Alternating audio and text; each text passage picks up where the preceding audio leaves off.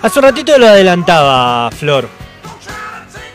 Me topé con la historia, comentarios, dichos, investigaciones, algunas por ahí no tan formales, no tan severas, que hablaban de Luca Prodan, lo conocemos todo, ¿no? Integrante, cantante de Sumo.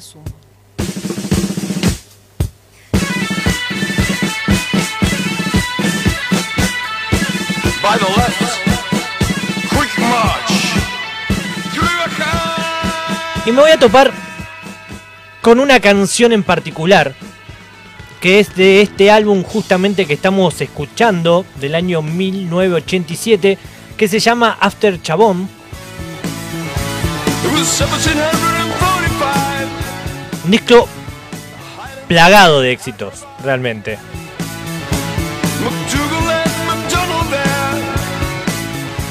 Y esta canción que vamos a hablar en el día de hoy, un poco de historia de la canción sería algo así, nunca he escuchado en la radio. Nunca algo, visto una columna así. Contenido nuevo, inédito.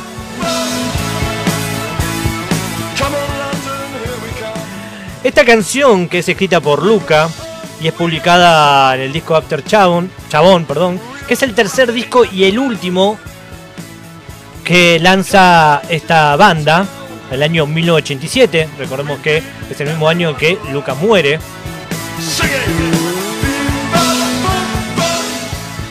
Y para Luca este es el mejor disco, ya que él decía que no tenía ni un solo hits, pero sin embargo para mí son todos hits. Por ahí el concepto de hit es diferente al que teníamos con Luca. No le voy a llevar la contra a Luca, por supuesto que no. Él la tiene un poquito más clara que yo. Pero bueno, es un disco que realmente contiene canciones muy reconocidas. También al ser pocos discos que tiene Sumo, hace de que todos conozcamos todas las canciones.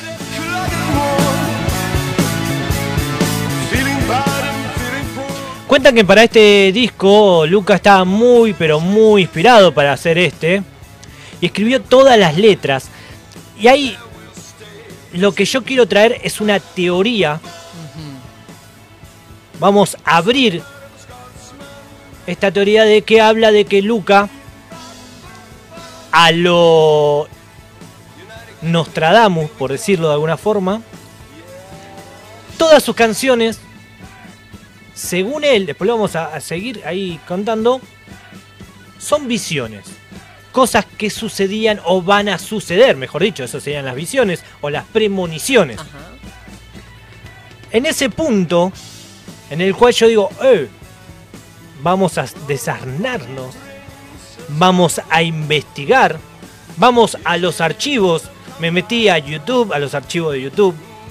No tuve acceso por ahí a archivos de Radio Nacional o radio de, no sé, los archivos donde están los programas de radio de aquellos tiempos. Y me topé con información en la cual decía que Luca Prodan era en cierta forma un visionario, pero no un visionario musical, sino un visionario de sucesos Un mundiales. visionario histórico en algún punto. Exactamente, Nostradamus, Luca y abajo otros más.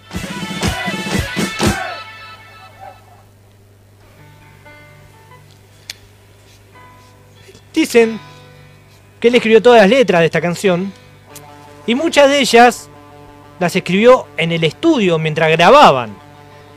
O sea, él iban a grabar y ahí escribía las letras. En ese momento le bajaba la musa inspiradora y que en caso de él, no sé si es musa inspiradora.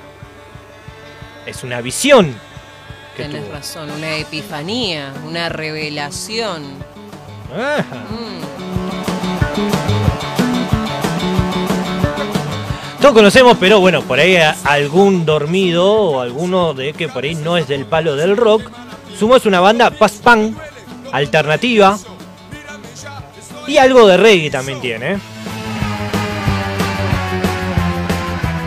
Que lamentablemente duró poco tiempo. Solo tres álbumes.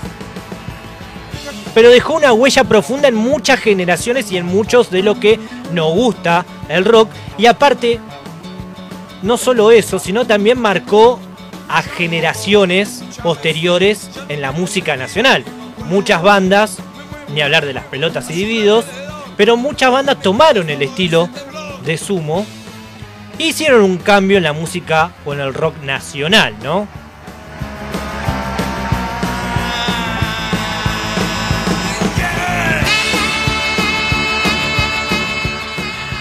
Todos prestamos atención cuando escuchamos, por ejemplo, esta canción, la guitarra de Moyo, no la de Lolo, sino la de Moyo. Pequeña diferencia. Eh, el saxofón de Petinato. Estaba, estaba en sumo. Pero sobre todo en las letras y en la voz de Luca, que junto a los redondos en aquellos tiempos tenían esa cuestión de las letras más profundas, más contestatarias. Exacto, sí. Algo más protestante también. Hay que ver el contexto, igual el contexto histórico, en qué década estaban. Es como Claro, todo, todo suma. todo sumaba, obviamente tenemos que sumar a Charlie García, sí, por supuesto. Pero Luca y tanto el indio, en, en sus letras, eran casi todas realmente estaban eh, comprometidas socialmente, ¿no? Eh, y ahí es cuando Luca muere en el año 1987. Y a fines, a fines del 87 murió. Y en el año 89 es la caída del muro de Berlín. Recordemos, eh, Berlín, capital alemana, estaba dividida en dos, ¿no? La famosa Guerra Fría, Sí. estaba el oriente y el occidente. Al caerse el muro de Berlín, recordemos que en una entrevista un funcionario alemán dijo, pueden empezar a moverse de un lado al otro a partir de este momento. Se confundió, la gente salió, tiraron el muro y quedó en la historia ese momento histórico. Y ahí nos retrotraemos un poquito lo que decía anteriormente de la visión del gran Luca. La canción que estamos hablando es No tan distinto. Por ahí algunos que no sabían de cuál me estaba refiriendo. Que según dice la canción, esperando el año 1989, no somos tan distintos, esperando el año 1989 cuando se termine la guerra. Los, así como yo, que somos más o no tan escépticos, creemos de que lo decía justamente por la caída del muro de Berlín y la caída o el fin de la Guerra Fría.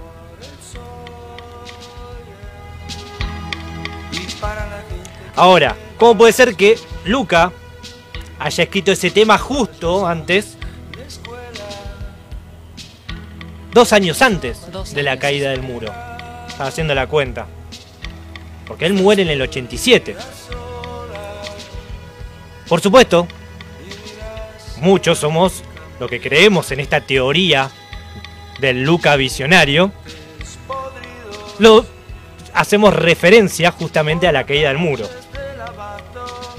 Pero esta teoría está sustentada. Tiene un sustento esta teoría. No es una teoría al azar como el G5. No, no. Es una teoría sustentada por el mismo protagonista. En una entrevista, Luca Prodan dice, soy medio vidente. Lo habrá dicho con ese tonito medio inglés, italiano, divertido que tenía Luca, ¿no? Él dice que todos los cassettes, bueno, en ese momento cassette, ¿no? Ahora, desde de Sumo, desde el primero al último, son todas predicciones. No lo hice a propósito. Yo hago los temas en el acto. Por ahí hay un estribillo dando vuelta, pero yo hago la letra en el acto, en el momento. Me las invento. Yo nunca sé de qué carajo estoy hablando. Esto lo dijo Luca Prodan. En una entrevista en el año 86. Justo un año antes de su muerte. Y Exactamente. tres años antes de que se caiga finalmente el muro. No, me estás haciendo volar la cabeza, perdón.